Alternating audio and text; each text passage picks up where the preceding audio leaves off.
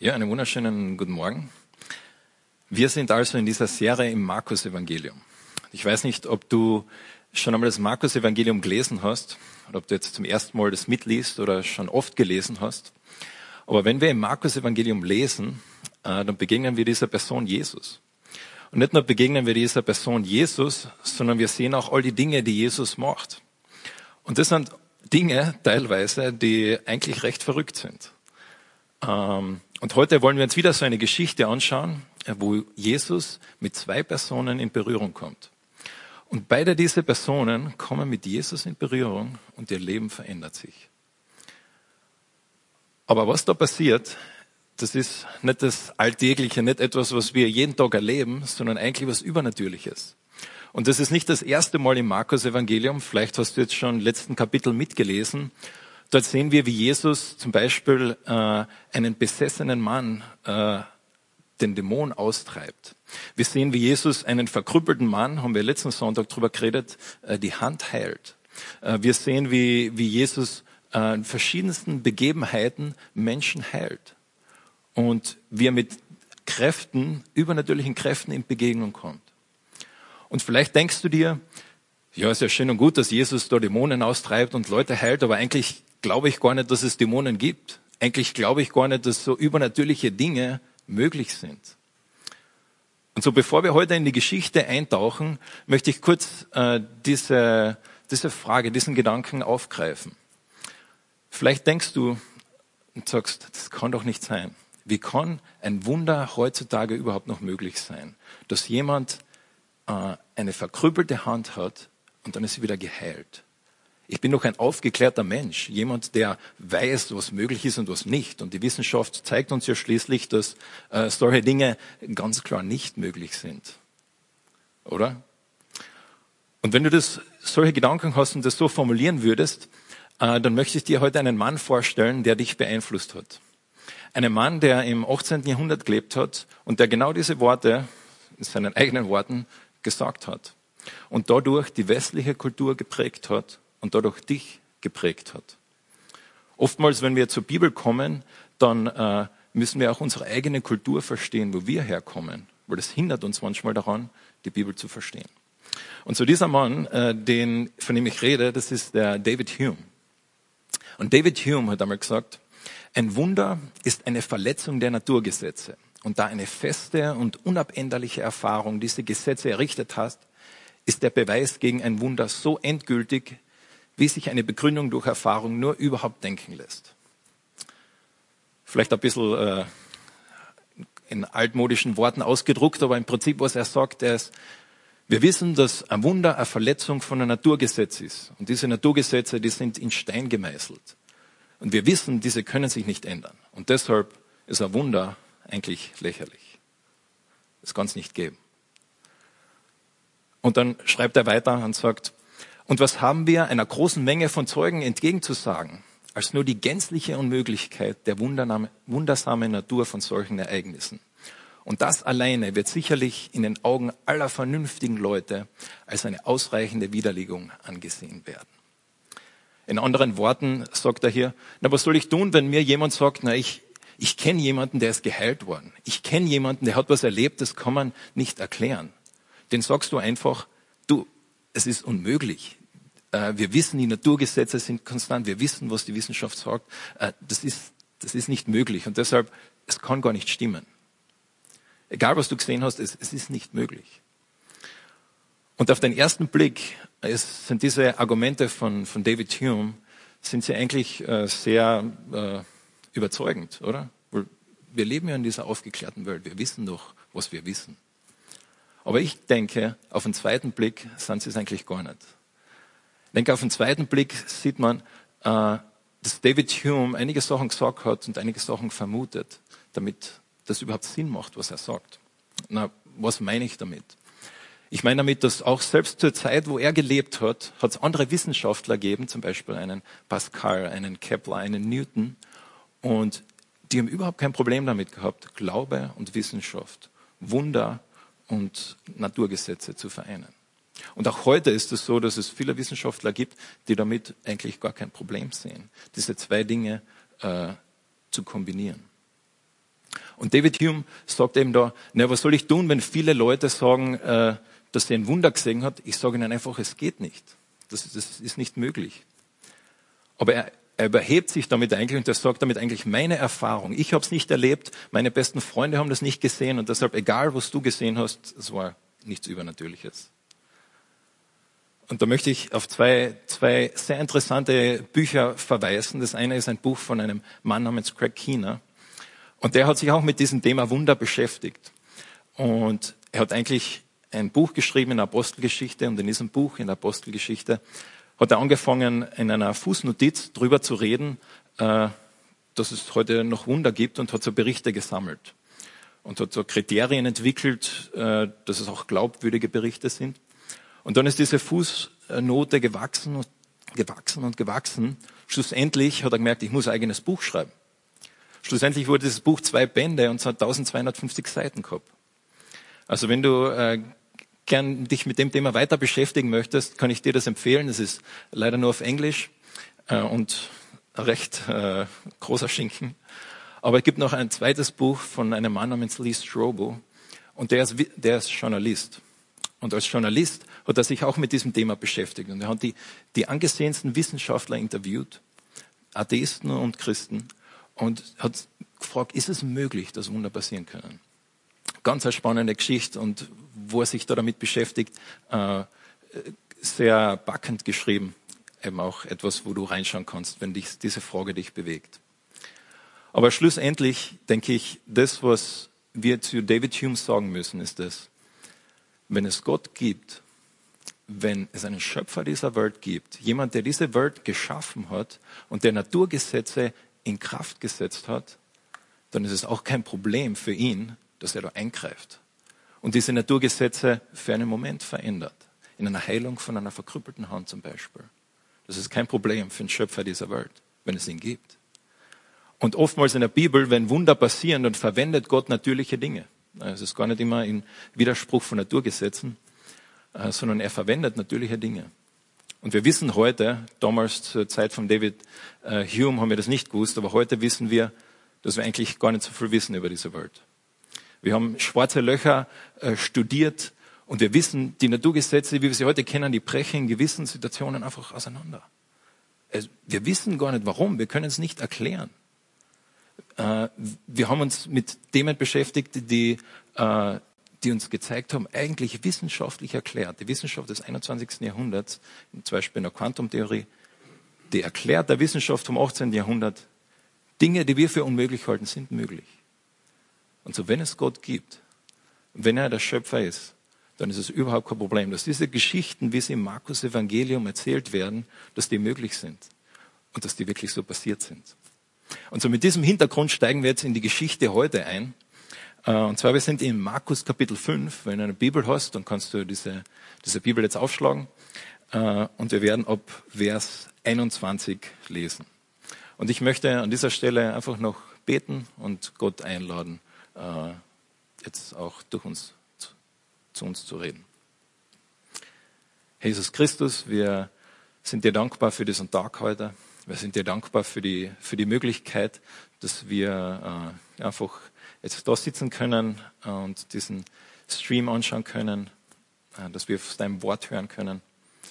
Danke, Herr, dass dein Wort lebendig ist, dass du lebendig bist und dass du zu uns reden möchtest. Und ich bitte dich, dass du jetzt auch heute zu mir, zu jedem, der jetzt da eingeschaltet hat, redest, dass du uns begegnest und dass wir dich besser kennenlernen. Amen. In Markus 5, Kapitel, äh, Kapitel 5, Vers 21, da steht Folgendes. Jesus erfuhr mit dem Boot ans andere Ufer von einem See, wo sich bald eine große Menschenmenge um ihn versammelte. Er war noch am See, als einer der Synagogenvorsteher kam, ein Mann namens Jarius. Er warf sich Jesus zu Füßen und flehte ihn an, meine Tochter liegt im Sterben, komm und leg ihre Hände auf, damit sie wieder gesund wird und am Leben bleibt. Da ist ein Mann, ein angesehener Mann in der Gesellschaft. Und dieser Mann kommt zu Jesus, weil er weiß, meine Tochter liegt im Sterben. Und was auch immer er über Jesus gehört hat, er, er setzt seine Hoffnung in diese Person Jesus. Und er sagt, ich hoffe, ich glaube, du kannst sie retten. Sie liegt gerade krank zu Hause, aber wenn du kommst, gibt es eine Möglichkeit, dass sie noch lebt. Wir wissen nicht viel mehr, was, was er über Jesus gewusst hat oder nicht, aber wir wissen, dass er seine Hoffnung in ihn gesetzt hat. Und dann, was macht Jesus, der gerade von Leuten umgeben ist, von einer großen Menschenmenge, wird er kommen zu diesem Mann? Da steht, Jesus ging mit ihm. Jesus nimmt sich Zeit für diese einzelne Person aus dieser großen Menge und geht mit ihm. Jesus nimmt sich auch Zeit für dich und mich, auch in dieser Welt von mehreren äh, Milliarden Menschen. Gott möchte dich kennenlernen. Gott möchte mich kennenlernen. Und da lesen wir in Vers 24, eine große Menschenmenge schloss sich ihm an und drängte sich um ihn. Unter den Leuten war auch eine Frau, die seit zwölf Jahren an schweren Blutungen litt. Also der Jarius, der äh, Jesus kommt mit Jarius und sie sind auf dem Weg zu seinem Haus.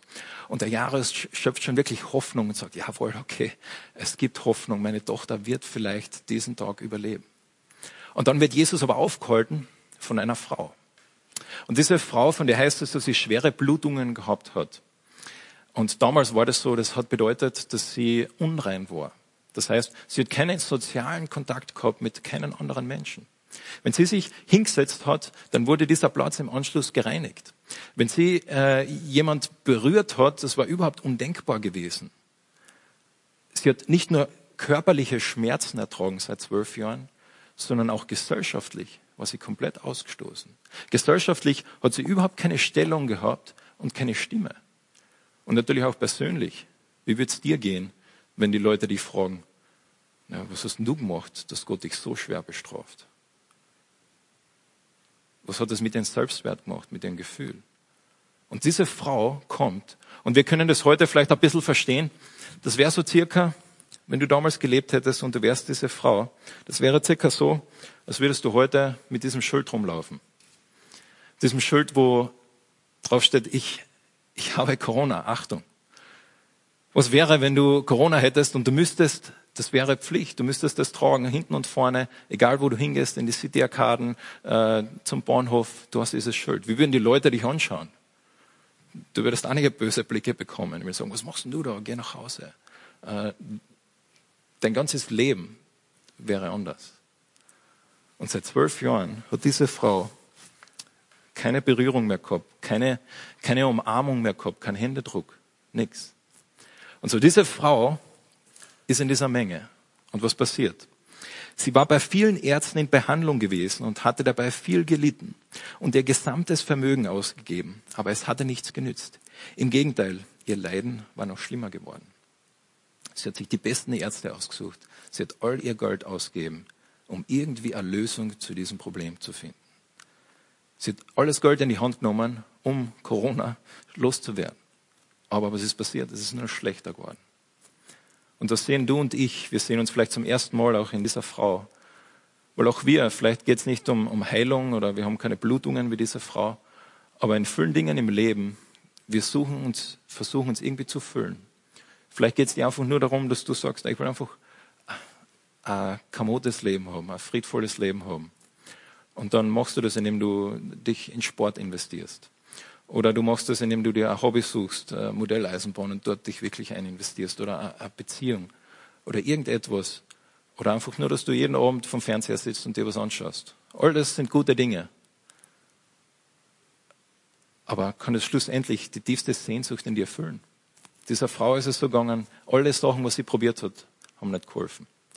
Und das Letzte, was sie probiert, ist, dass sie zu Jesus kommt. Weil diese Frau hatte von Jesus gehört. Und nun drängte sich in der Menge, drängte sie sich in der Menge von hinten an ihn heran und berührte sein Gewand. Dann, denn sie sagte sich, wenn ich auch nur sein Gewand berühre, so werde ich gesund. Und wirklich, im selben Augenblick hörte ihre Blutung auf und sie spürte, dass sie von ihren Leiden geheilt war. Diese Frau hat von Jesus gehört. Und sie hat sich gedacht, wenn ich es nur schaffe, irgendwie sein Gewand zu berühren, dann werde ich geheilt. Genau wie Jarius vorher hat sie auch seine, ihre Hoffnung in diese Person gesetzt, namens Jesus. Und sie hat sich gedacht, wenn ich nur sein Gewand berühre, das war jetzt nicht irgendwie ein Ausdruck von, von Demut oder dass sie äh, demütig ist, sondern es war eigentlich eher ein Ausdruck, dass sie den aber Glauben gehabt hat, dass dieses Gewand irgendwie magische Wirkungen hat. Das Gewand eines Heilers. Sie greift es an und sie wird geheilt. Und was passiert? Sie greift es an und im selben Augenblick hören ihre Blutungen auf und sie ist von ihren Leiden geheilt worden. Es passiert. Jawohl, sie ist geheilt. Das Problem ist gelöst. Und sie wollte sich vermutlich schon umdrehen und, und schon weggehen, doch dann sagt Jesus, oder dann merkt Jesus, im selben Augenblick merkte auch Jesus, dass eine Kraft von ihm ausgegangen war. Er drehte sich um und fragte die Leute, wer hat mein Gewand berührt? Seine Jünger erwiderten, du siehst doch, wie sich die Menschen um dich drängen und du fragst, wer hat mich berührt? Die Jünger sind cool. Die Jünger sagen sie, Jesus, äh, nur damit du es verstehst, wir sind gerade auf dem Weg zu Jarius, seiner Tochter. Und seine Tochter liegt im Sterben und wir müssen da jetzt hingehen, um ihr zu helfen. Das ist eine riesen Menschenmenge um uns herum. Natürlich berührt dich jemand. Aber Jesus, wir haben jetzt andere Prioritäten. Wir müssen jetzt dorthin gehen. So oft in unserem Leben, dass wir andere Prioritäten haben wie Gott, wie Jesus. Wo wir sagen, ah, Gott, vielleicht gibt's dich ja wirklich. Aber jetzt im Moment habe ich gerade andere Priorität. Das ist gerade diese Sache für mich wichtiger. Vielleicht, vielleicht in fünf Jahren beschäftige mich in dich, mit dir. Oder vielleicht, wenn ich pensioniert bin. Aber im Moment ist es gerade nicht passend. Äh, Jesus, ich bin gerade beschäftigt im Garten. Äh, ich kann gerade nicht mit meinen Nachbarn reden, denen es gerade nicht so gut geht. Jesus, ich studiere gerade äh, für den Test, der jetzt bald kommt. Ich habe jetzt gerade keine Zeit für das. So oft sind unsere Prioritäten ganz anders wie die von Jesus. Aber Jesus sieht diese eine Person aus dieser Menge und er sagt, wer bist du? Wer warst du?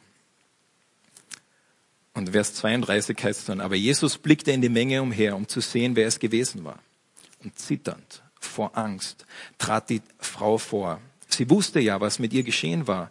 Sie warf sich vor Jesus nieder und erzählte ihm alles, ohne es zu verschweigen. Die Frau hat nicht vorgehabt, da jetzt in der Öffentlichkeit ein großes Trara zu machen. Sie wollte nur geheilt werden. Aber dann stellt Jesus sie vor dieser Menge hin und auf einmal steht diese Frau, die seit zwölf Jahren keine Stimme mehr gehabt hat in der Gesellschaft, der niemand mehr zugehört hat, seit zwölf Jahren Corona hat. Diese Frau, auf einmal hat sie eine Stimme. Und die ganze Menge hören ihr zu und hören die ganze Geschichte, was passiert ist. Wie sie als eine unreine Frau einen Rabbi, einen geehrten Mann angreift. Wie wird Jesus reagieren? Was wird er sagen? Und Jesus sagt, meine Tochter, Dein Glaube hat dich gerettet. Geh in Frieden. Du bist von deinem Leiden geheilt. Das ist das einzige Mal in der Bibel, wo Jesus eine Frau Tochter nennt. Wo er sagt, meine Tochter, dein Glaube hat dich gerettet. Dein Glaube in mich.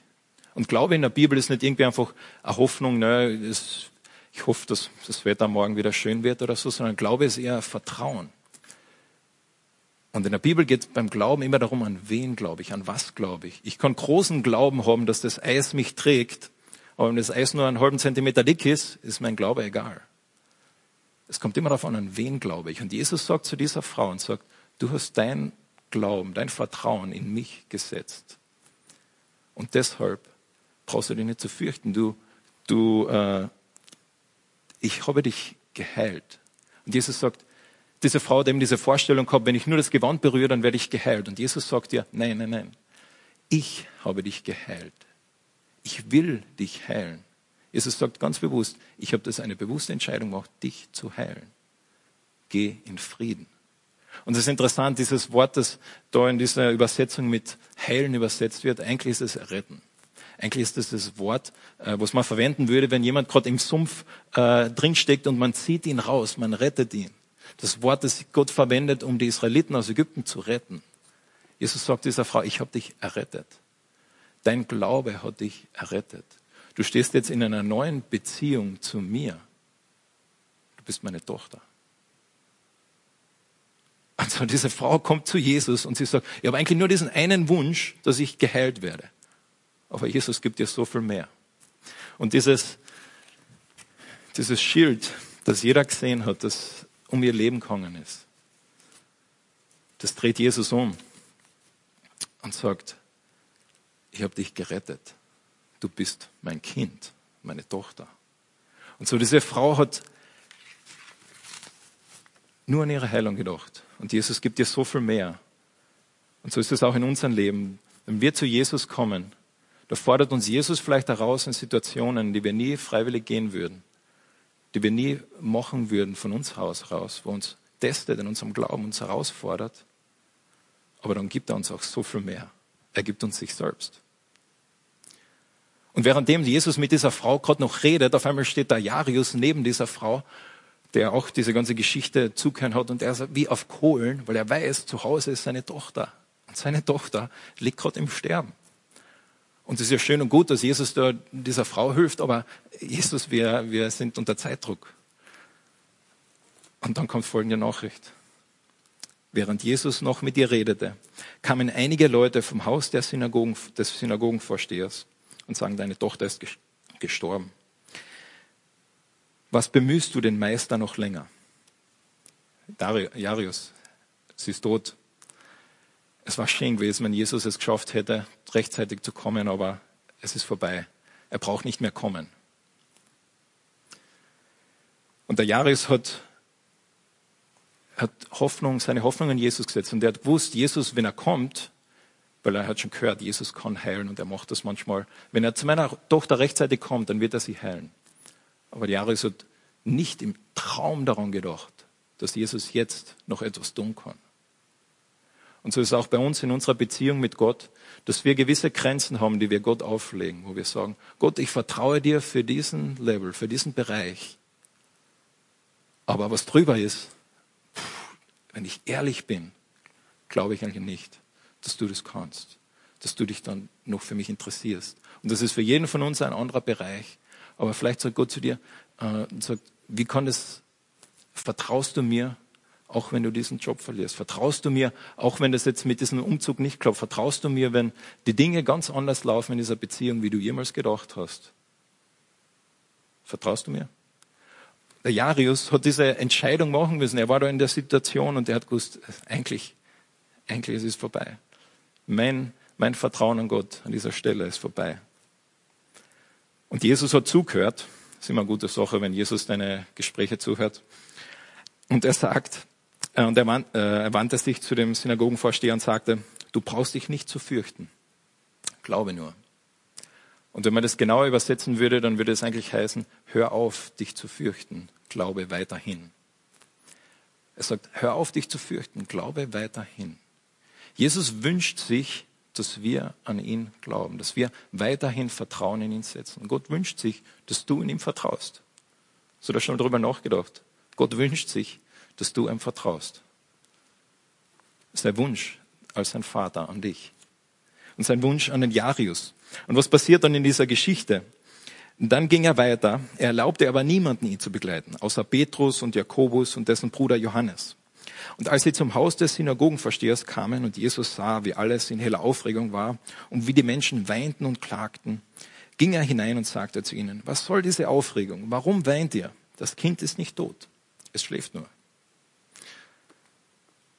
in dieser Kultur damals war es üblich, dass wenn jemand stirbt, dass man professionelle Trauermusiker äh, anfragt oder bezahlt. Professionelle Trauermusiker, die zu dir nach Hause kommen und die dann trauern, die äh, Trauergesänge anstimmen.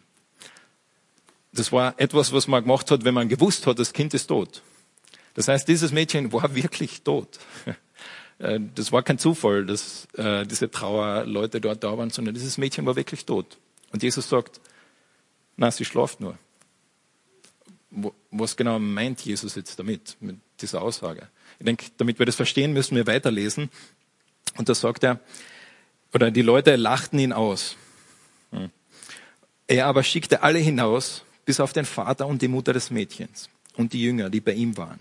Mit ihnen ging er in den Raum, in dem das Kind lag. Er ergriff es bei der Hand und sagte zu ihm, Dalita kum.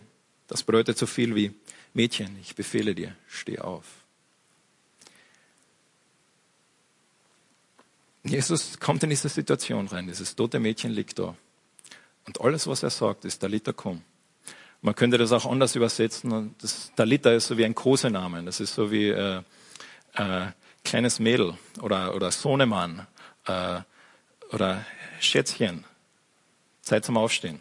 Steh auf. Vielleicht erinnerst du dich daran, wie deine Mutter oder dein Vater dich, wo du als Kind warst, wie die dich in der Früh mal aufgeweckt haben. Äh, bei mir war das so, da hat es einen ganz, gewisse, einen ganz gewissen Satz gegeben, den mein Papa immer gesagt hat. Äh, das war immer äh, aufstehen, Schule gehen. Ich habe es gehasst. Aber das so, so war das, das war der Papa, der hat, der hat mich aufgeweckt. Und so kommt Jesus und verwendet einen Kosenamen für dieses Mädchen und sagt, kleines Mädel, Zeit zum Aufstehen. Und zum grenzenlosen Erstaunen aller erhob, sie das, erhob sich das Mädchen und fing an, umherzugehen. Es war zwölf Jahre alt. Wenn du mit dem Autor des Lebens in Berührung kommst, dann hat selbst der Tod nichts mehr zu sagen. Dann ist der Tod wie ein Schlaf. Dieses kurze Mädchen war, weiß nicht, wie lang sie tot war, aber nicht lange, nicht länger wie ein kurzer Schlaf. Und Jesus weckt sie einfach auf. Wenn du mit dem Autor des Lebens in Berührung kommst, dann kann ein David Hume sagen, was er will. Bei Gott sind keine Grenzen gesetzt, auch in deinem Leben. Und dieses Mädchen war zwölf Jahre lang, zwölf Jahre lang, äh, zwölf Jahre alt. Und vor zwölf Jahren ist diese Frau, die wir in der Geschichte vorher gelesen haben, ist sie äh, unrein geworden, ist dieser Zustand, den sie hat, jetzt eingetreten. Und für zwölf Jahre lang war sie eigentlich gesellschaftlich wie tot. Keiner hat sich für sie interessiert. Und jetzt lesen wir von diesem Mädchen, das mit zwölf Jahren lang wirklich tot war. Und in beiden Situationen kommen sie in Berührung mit dem Autor des Lebens, dem Schöpfer der Welt. Und ihm sind keine Grenzen gesetzt. Und was verbindet jetzt diese beiden Geschichten? Warum erzählt der Markus beide Geschichten zusammen? Was beide Geschichten verbindet, ist der Glaube. Jesus sagt, dein Glaube hat dich errettet. Und er sagt äh, zum Jarius, glaube weiterhin. Gott wünscht sich, dass wir ihm vertrauen. Gott wünscht sich, dass du ihm vertraust. Und das ist, vielleicht denkst du, ah, wie kann Gott sich, wie kann Gott nur so, so eine Anforderung stellen? Aber ich denke, wenn wir das Ganze in ein Bild von einem Vater und einem Sohn oder Vater und einer Tochter stellen, dann wird das ganz verständlich. Stell dir vor, du gehst mit deinem Sohn oder mit deiner Tochter zum Spielplatz und am Spielplatz äh, klettert deine Tochter hoch irgendwo und dann sagst du, hey Schatzel, spring, ich halte die, ich fang die. In dem Moment wünschst du dir als Vater, dass sie dir vertraut. Du wünschst dir, dass sie, du sagst im Prinzip, ich habe dich für die letzten sieben, acht Jahre, jedes Mal, wo du gesprungen bist, habe ich dich gefangen. Und ich wünsche mir, dass du auch jetzt mir vertraust. Dass du jetzt an mich glaubst. Wenn wir das so in, in, in unsere alltägliche Situation äh, reinpacken, dann denke ich, ist dieser Wunsch Gottes, dass wir ihm vertrauen, komplett verständlich. Und nicht nur verständlich, sondern auch logisch. Weil wer sollte uns besser kennen als unser Schöpfer?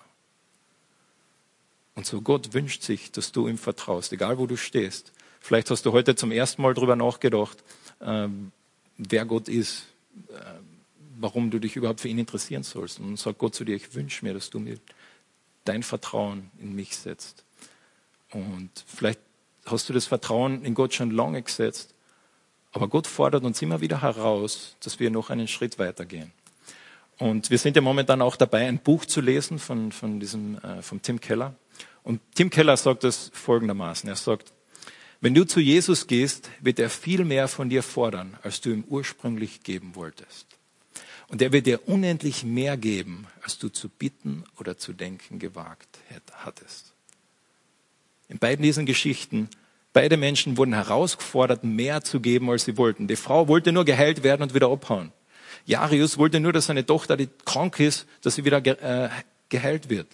In beiden Situationen hat Jesus die Person herausgefordert und hat gesagt, äh, ich, ich wünsche mir mehr. Ich wünsche mir, dass du mir vertraust, auch wenn ich in der neuen Situation stehst. Und so ist es auch bei dir bei mir im Leben. Egal in welcher Situation du stehst. Und egal in welcher Situation du in der Vergangenheit warst, Jesus sagt, ich wünsche mir, dass du mir vertraust. Und dann, wie Keller sagt, er wird dir unendlich mehr geben, als du zu bitten oder zu denken gewagt hattest. Weil Gott gibt sich selber. Gott sagt zu dieser Frau, sagt, meine Tochter. Gott gibt sich selber zu dir und mir. Und das ist das Schönste, was uns passieren kann, dass wir Gott kennenlernen und in dieser Beziehung mit ihm leben. Und das ist etwas, was wir einmal verstehen und was wir dann immer, immer mehr verstehen, wo Gott uns herausfordert. Und so, wie ein Vater, der auf seine Tochter wartet, die überspringt, steht Gott da und sagt, vertraust du mir? Ich wünsche mir, dass du mir vertraust. Ich bin der Schöpfer. Ich will dein Vater sein. Ich bete noch mit uns zum Abschluss. Lieber Herr Jesus, wir sind dir so dankbar für diese Geschichten, die, ja, die so real sind, die so echt sind, wo wir drin uns selber sehen in diesen Personen von diesen Geschichten. Und Vater, ich bitte dich, dass wir wie diese Frau und wie der Jarius sind, dass wir wirklich äh, dir vertrauen, äh, auch in unserer Situation, wo wir momentan drinstehen und dass wir ja, dich mehr und mehr verstehen und wenn du auch uns herausforderst und mehr von uns verlangst, dass wir sagen, ja, ich bin bereit dazu, weil ich kenne meinen Vater. Danke, Herr, dass du einfach durch und durch ein guter Gott bist. Amen.